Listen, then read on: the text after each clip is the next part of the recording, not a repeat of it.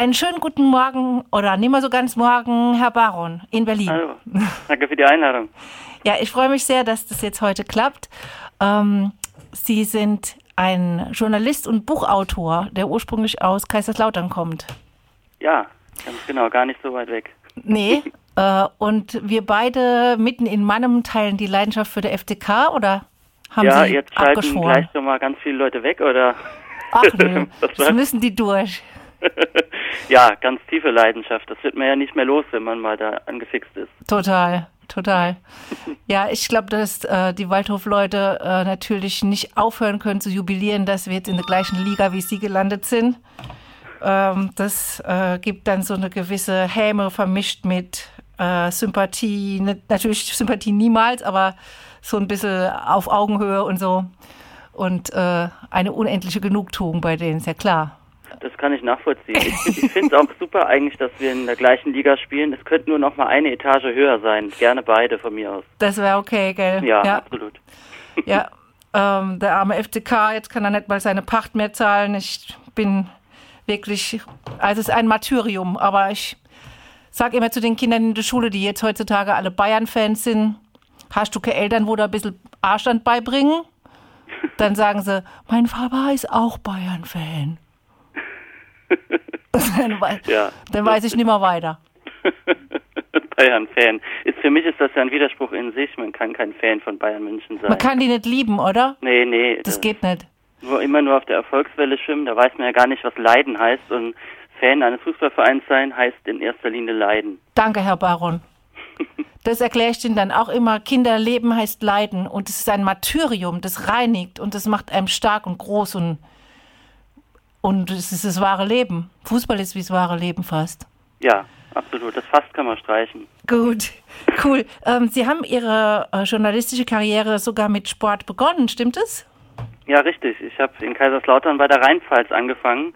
Ich habe äh, vorher immer davon geträumt, Fußballprofi zu werden, wie so viele in äh, damals. Da stand die äh, WM 2006 noch bevor. Das Ach war Gott, so aha. das Ding. Mit Anfang 20 spiele ich dann für Deutschland bei dieser WM im Fritz-Walter-Stadion noch am besten. Ach Gott, ja. und ähm, ja, dann war irgendwann klar, dass es mit meinem Talent nicht ganz so weit her ist, dass es so nicht ganz reicht.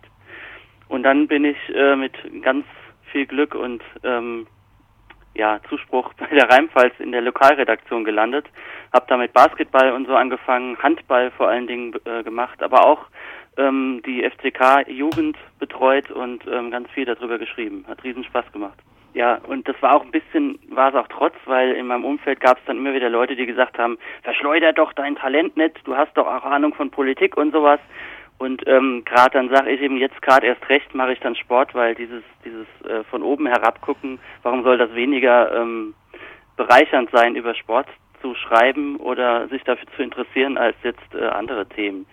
Da muss man ja keine Hierarchie aufmachen. Absolut nicht, Ja. absolut nicht. Ab, abgesehen davon, dass Sport auch Politik ist und Politik ist.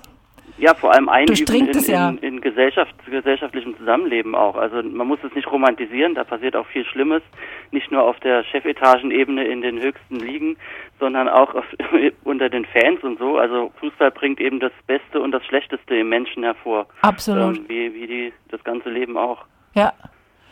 Ja, und dann ähm, können Sie ja gerade mal ganz kurz skizzieren, wie Ihre Laufbahn und Ihr Werdegang so weitergegangen ist. Ja, ich war ähm, so mit 17 habe ich bei der Rheinpfalz angefangen. Da war für mich klar, ich muss alles tun, um Sportjournalist zu werden. Im allerbesten Fall bei der Rheinpfalz, was für mich schon ganz, ganz außergewöhnlich und großartig war. Und ähm, dann bin ich aber erstmal zum Studieren nach dem Abitur nach Trier gegangen und habe da ähm, Politikwissenschaft und Soziologie und Germanistik gemacht, also äh, fernab des Sportjournalismus. Das Klar. lag daran, dass ich ähm, zum einen, dass ich für Publizistik in Mainz abgelehnt wurde, weil mein Abi nicht gut genug war. Aha.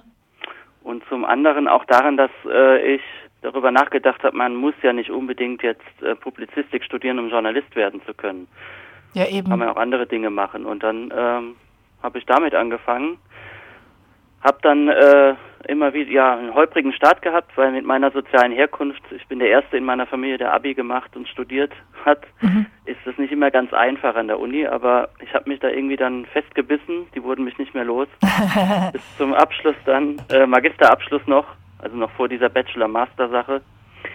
Ähm, und dann war die Frage, wie geht's weiter? Ich habe mich für Volontariate beworben, habe aber nur Absagen gekriegt. Mhm. Und der Grund lag offenbar darin, dass ich zu wenig Praktika und Auslandsaufenthalte gemacht habe. Ja, Was wiederum echt? auch mit meiner sozialen Herkunft zusammenhängt, weil äh, ich eben nebenbei im Studium eher arbeiten musste, als ähm, unbezahlte Praktika machen zu können in den Eben. Semesterferien in Redaktionen.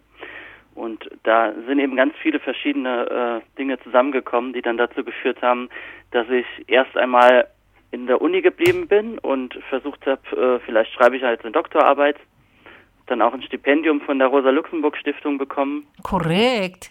Voll mit gut. einem, äh, ja, mit der großen Hilfe meines äh, akademischen Mentors Ulrich Brinkmann in Trier, der hat mir da viel geholfen und ja, äh, ich habe aber diese Doktorarbeit bis heute nicht abgeschlossen, Nee. weil ich dann doch irgendwann wieder gemerkt habe, ich will Journalist werden. Das ist einfach das, was ich eigentlich machen möchte und was ich vielleicht auch am besten kann. Und dann habe ich es einmal nochmal probiert und bin für ein Volontariat äh, angenommen worden in fünf verschiedenen Redaktionen und habe mich dann äh, für Berlin entschieden. Habe dann beim Neuen Deutschland in Berlin angefangen, weil ich überregional lernen wollte und arbeite heute jetzt seit mittlerweile fast zwei Jahren in der Redaktion des Freitag der Wochenzeitung in Coole Berlin. Wochenzeitung, ja. Also Sie sind praktisch von null Angebote auf fünf gleich mal hochgeschnellt. Das ist ja dann ganz geil. Ja, genau. Drei Jahre waren dazwischen. Ich habe dann, äh, was glaube ich der Schlüssel war, ist, dass ich in diesen drei Jahren ein gewisses, ein größeres Selbstbewusstsein erlangt habe. Ja. Weil wenn man so Stipendiat einer einer Stiftung ist äh, und als Doktorand gilt, dann ähm, ja. Ist anders, ne? Genau, dann hat man irgendwie so einen ganz anderen, andere Körpersprache und das kommt in Bewerbungsgesprächen ja auch sehr gut an. Ja. Ähm, ich bin auch vorher schon eigentlich immer zu Bewerbungsgesprächen vorgelassen worden und habe das dann da vermasselt, weil die Arbeitsproben, die ich vorgelegt habe, eigentlich immer ganz interessant zu sein schienen Ja. und äh, dann aber das persönliche Gespräch nicht so gut war und ähm, ich äh, war da einfach äh, oder man hat mir angemerkt, die Strapazen des sozialen Aufstiegs vielleicht auch zu sehr angemerkt. Ja. Ich war da überhaupt nicht souverän und das hat sich ein paar Jahre später schon verändert. Und schwupps hatte ich schon diese ganzen Zusagen. Das war schon eine sehr interessante Erfahrung. Das glaube ich Ihnen. Also äh, wenn man das praktisch in derselben äh, körperlichen und seelischen Hülle so am eigenen Leib erfährt, da, das ist ja wie, wie wenn man praktisch ein anderer geworden ist. Ja, absolut. Das war eine Transformation, die jeder soziale Aufsteiger ja kennt. Es geht ja gar nicht anders. Man muss ja, selbst wenn man es überhaupt nicht will, immer in gewisser Weise seine Herkunft verraten, ähm, weil man sich ja verändern muss. Das ist, äh, lässt sich gar nicht vermeiden, weil man seine Sprache verändert. Ich habe meinen Dialekt natürlich immer noch. Ich rede immer noch perfektes Pfälzisch. Ah jo. Das, da falle ich auch sofort, wenn ich in die S-Bahn in Mannheim steige, nach Lautern, ähm, dann geht's gar nicht mehr anders. Dann verlerne ich das Hochdeutsche gleich wieder, was ja gut ist. Aber da fängt's halt schon an. Das ist so äh, eine scheinbare Banalität, die aber in Wahrheit sehr wichtig ist, dass man ähm, diese Verankerung in sein Herkunftsmilieu behalten will, aber gleichzeitig das Gefühl hat, man will ja auch beim neuen Milieu ankommen. Und da ist man dann immer in so einer Sandwich-Position und droht zerdrückt zu werden. Ja, genau. Und man ist sich praktisch, man kann nicht äh, locker sein. Man, man muss ständig praktisch eine, eine Spur vom, vom Bewusstsein muss ständig praktisch äh, alles abscannen. Äh, Mache ich es jetzt richtig? Was würde jetzt jemand machen, der aus dem Milieu schon kommt? Und wie äh, falle ich jetzt auf? Äh, Mache ich äh, bin ich jetzt irgendwie erkennbar? All diese Dinge, ne? Ja, und es ist für die Leute, die mit ähm, Akademikereltern in einem Haus voller Bücher, wie Bourdieu so schön sagt, aufgewachsen sind, ähm, denen kann man ja auch nicht mal das zum Vorwurf machen, dass sie einen dann mal sagen, ey, mach dich mal locker, was ist mit dir los? Denen kann man das schwer begreiflich machen, weil es sehr viel, ähm, ja, weil das, weil das sehr viel Gefühl ist Na klar. und ähm, wenig Ratio. Und ähm, dann muss man dann halt immer wieder versuchen, das zumindest zu erklären und zu sagen, ja, äh, man muss da so eine Selbstanalyse betreiben, was, was manchmal ein bisschen grotesk wirkt, weil das wie so eine Selbstbespiegelung ist, aber es ist offenbar notwendig, dass man dann mal versucht zu erklären, ja, ich musste mir das alles wie eine Fremdsprache aneignen, deswegen merkst du jetzt, dass ich nicht Muttersprachler bin im bürgerlichen Kontext, genau. Während äh, du dir das als Kind schon spielerisch unbemerkt angeeignet hast und du gar nicht mehr merkst, dass das eine Anstrengung war. Ja, genau. Und äh, wie ich Ihnen in der E-Mail geschrieben habe, ich, ich bin so wirklich das Gegenteil. Ich, meine Eltern sind zwar jetzt keine Hotshots da irgendwie, großes Bürgertum oder so, aber genau das habe ich irgendwie mitgekriegt in der piefigen Stadt Ludwigshafen, in dem piefigen Vorort Rheingönheim, wo ich groß geworden bin. einfach auf das nächste staatliche Gymnasium. Mein Papa, der hat sich auch rausgeschafft, aber der hat Ingenieur dann studiert, äh, da in den 60ern und hat zu uns immer gesagt, ich kaufe euch jedes Buch und wir durften Klavier lernen und wir durften Gitarre lernen und wir durften Reitunterricht nehmen. Es war jetzt nicht riesig, aber es war genau das bisschen mehr oder das, was heißt bisschen, das, das viel mehr, das, das ganz andere. Und als ich dann nach Heidelberg kam, da habe ich mir wirklich, also den, ich habe mir wirklich jetzt Gedanken gemacht vor dem Gespräch mit Ihnen, habe ich mir den Luxus erlauben können zu denken, so, ja, ich war da frisch verknallt und dann hat mich da alles Mögliche interessiert, bloß nicht so, also ich war da jetzt nicht aufgeregt oder so, ah, neue Leute, aha, okay, pro Seminar. Es ging einfach so, mhm. so nebenher. Ja. Das war ein ja. Riesengeschenk, das ich damals überhaupt nicht wertschätzen konnte. Ja, wie auch, ist ja ganz klar. Also da muss man sich, glaube ich, auch selber keine Vorwürfe machen, würde ich jetzt äh, sagen. Also nee. äh, so wie ich mir im Nachhinein auch verziehen habe, dass ich da irgendwie ein bisschen verkrampft an die Sache rangegangen ja. bin.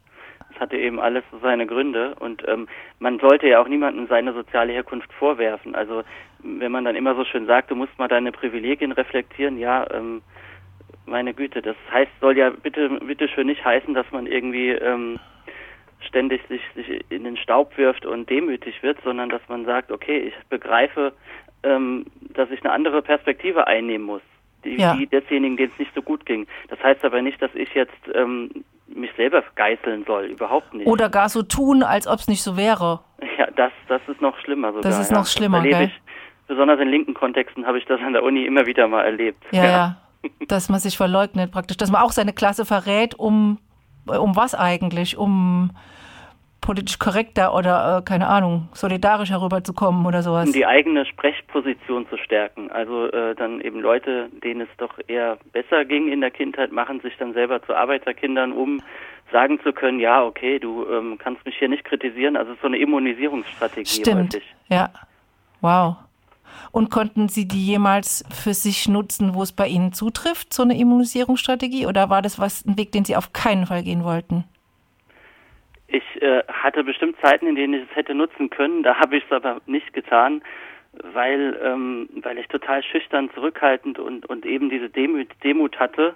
Ähm, es gab äh, gerade auch, als ich mich dann links politisiert hatte und so mit den Linken an der Uni zu tun hatte, die haben mir dann immer wieder gesagt, ja ey, du musst doch eigentlich gerade du musst doch ein großes Selbstbewusstsein haben du hast das doch geschafft, äh, was, ja. was wo andere sich gar nicht anstrengen mussten. Da muss doch irgendwie, musste anders auftreten. Aber das ist natürlich sehr viel leichter gesagt als getan. Ja, ähm, bei mir war es dann eben immer so, dass ich versucht habe, es mir nicht anmerken zu lassen. Ich wollte ja dazugehören. Ja. Und nicht, dass man jetzt ständig darüber redet, nicht wo ich eigentlich herkomme. Als Schild vor sich herträgt. Genau, ja. Und das ist bis, bis heute teilweise so. Jetzt habe ich eben dieses Buch geschrieben, in dem das äh, in dem ich es nicht mehr leugnen kann und jetzt will, aber es gab auch im beruflichen Kontext immer ja. wieder dann Situationen, wo ich dachte, jetzt sage ich lieber mal nichts, als im Zweifel entlarvt zu werden als der komische Proletenkind äh, Sohn. Ja. Ja.